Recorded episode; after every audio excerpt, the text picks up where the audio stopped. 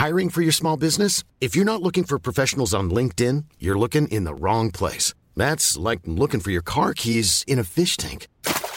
LinkedIn helps you hire professionals you can't find anywhere else, even those who aren't actively searching for a new job but might be open to the perfect role. In a given month, over 70% of LinkedIn users don't even visit other leading job sites. So start looking in the right place. With LinkedIn, you can hire professionals like a professional. Post your free job on linkedin.com slash people today.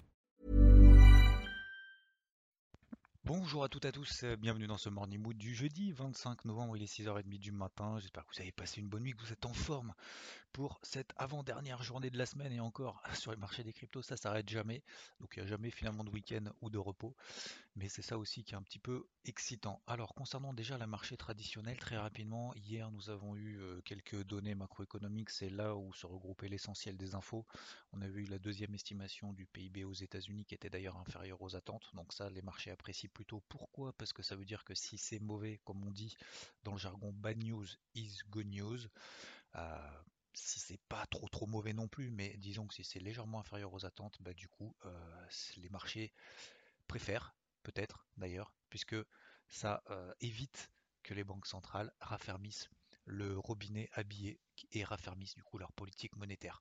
Donc euh, deuxième estimation du PIB aux États-Unis, 2,1%, on attendait 2,2%. Les commandes de biens durables sont négatives, on les attendait positives.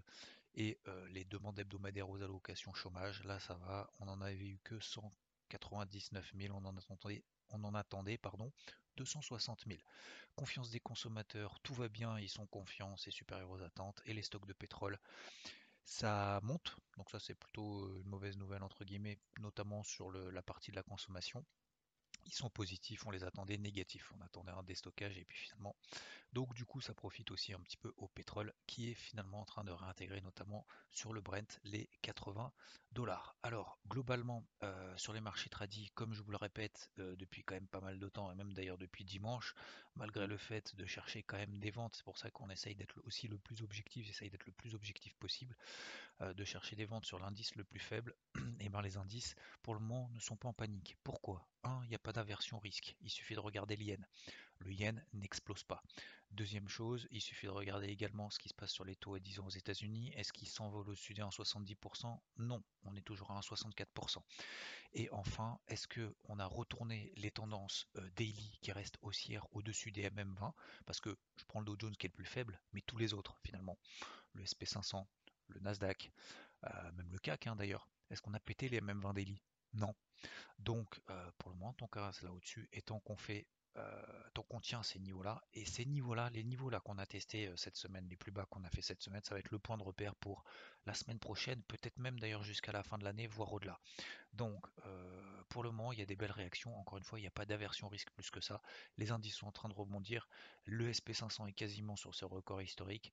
Le Nasdaq a un petit peu plus de mal. Le Dow Jones est en train de rattraper un petit peu son retard parce que finalement, bah, le taux à 10 ans, malgré le fait qu'il ne s'emballe pas, il monte un petit peu.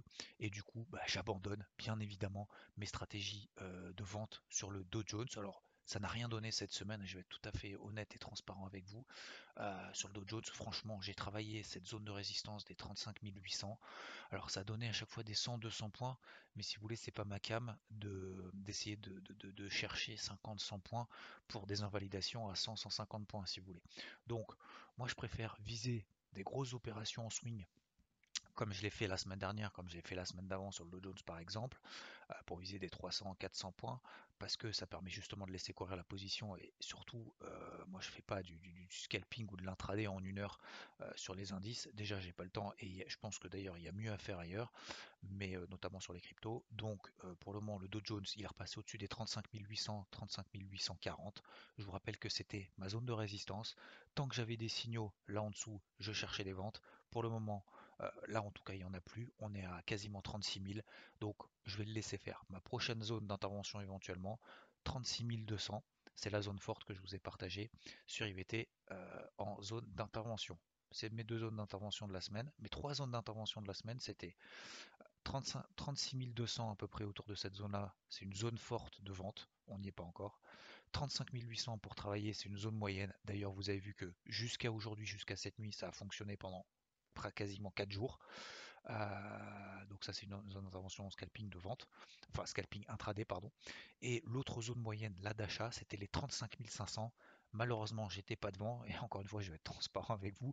J'étais en train de faire un test PCR à ma fille parce que l'école a fermé pour cause de ses camarades ont eu le Covid. Donc là, elle revient à l'école aujourd'hui et du coup, euh, du j'étais malheureusement pas devant. Alors c'est une excuse, oui et non, mais, euh, c'est la vérité. Donc euh, malheureusement, cette zone des 35 500, c'était une zone d'achat sur Breakout aussi H1 qui est absolument parfaite pour prendre 500 points d'ailleurs derrière sur l'indice de Jones. Et ça m'aurait aussi évité d'être peut-être trop focus sur la zone haute qui était à 35 800. Bref, c'est comme ça, la preuve. En tout cas, les zones fonctionnent. Et je vais continuer à vous partager ces zones-là parce que moi déjà ça me sert. Donc autant que ça me sert, peut-être que ça peut servir à une personne d'entre vous. Si ça sert à une personne d'entre vous, et eh moi ben, je fais bien de le partager. Voilà, tout simplement. Donc, euh, concernant les euh, voilà, concernant les indices, donc je ne vais pas insister plus que ça. Euh, oui, on peut effectivement travailler aussi à l'achat et certains m'ont fait remarquer, bah oui, pourquoi tu travailles pas à l'achat les plus forts plutôt que de travailler à la vente les plus faibles? Tout à fait, c'est simplement un choix. Voilà, on peut pas être partout, on peut pas être à l'achat sur les plus forts, à la vente sur les plus faibles, faire du hedging, prendre tous les mouvements, machin, etc. Il faut avoir l'humilité de le reconnaître, donc je préfère travailler de cette manière-là et en tout cas pour le moment rester à l'écart. Deuxième chose, je vous ai expliqué hier aussi, hier matin, on arrivait sur des grosses zones d'intervention hors argent. J'ai payé l'argent. D'accord, je voulais partager sur IVT. Euh, sur l'argent, donc je l'ai payé autour des 23,60 euh, dollars. D'accord, on, est, on est exactement au même prix là ce matin.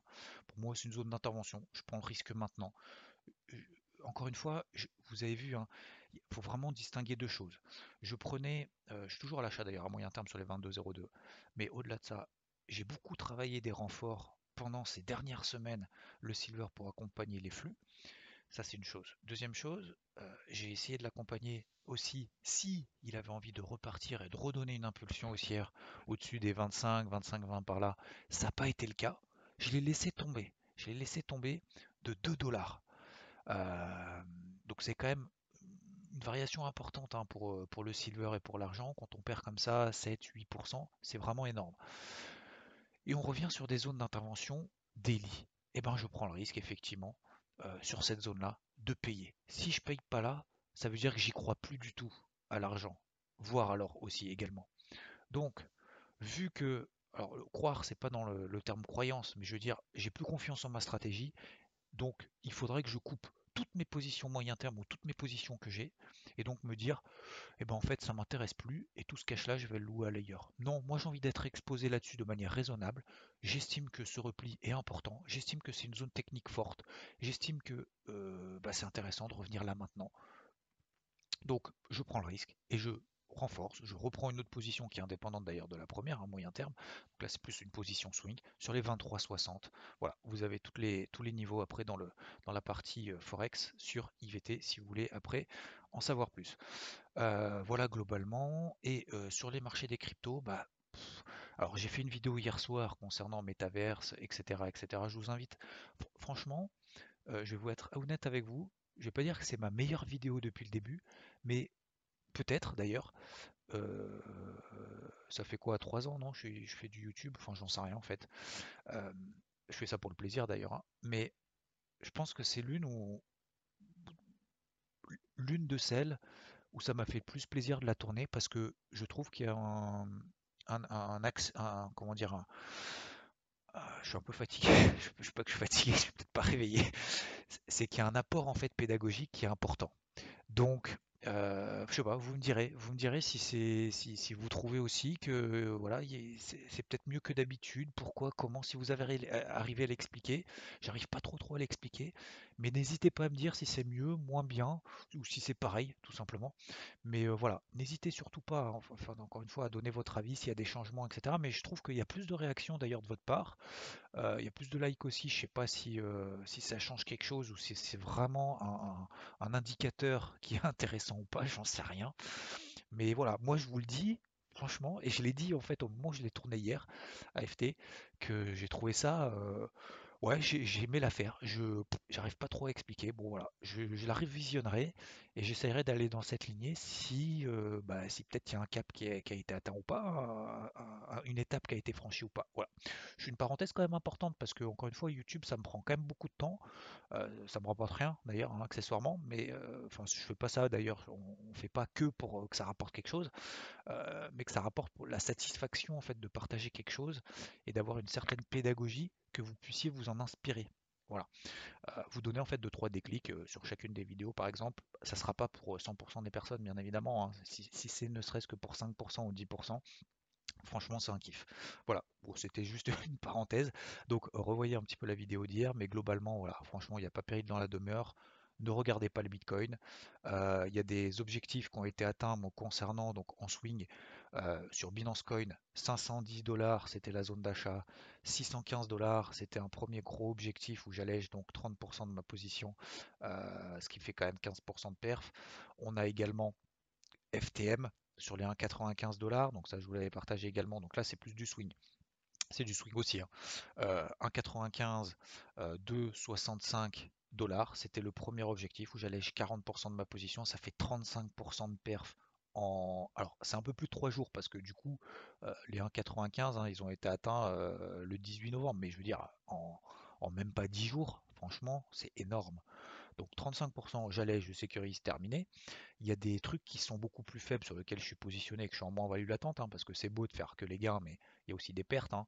Euh, Luna, par exemple, donc ça j'ai dégagé en légère perte, ça je vous l'avais partagé également en disant que elle fait pas partie du plus fort. Moi je préfère louer mon cash ailleurs, d'accord. Il y en a certaines qui tanguent sur lesquelles je suis encore en position, notamment DOT, Polkadot, euh, sur les 38-39 dollars, c'est toujours très compliqué, mais ça je vous l'explique dans la vidéo, j'espère du mieux possible hier soir. Euh, vous avez Solana aussi, bah, qui est en train de latéraliser. Donc je suis à l'achat à 162, mais j'ai toujours une zone d'achat sur les 180.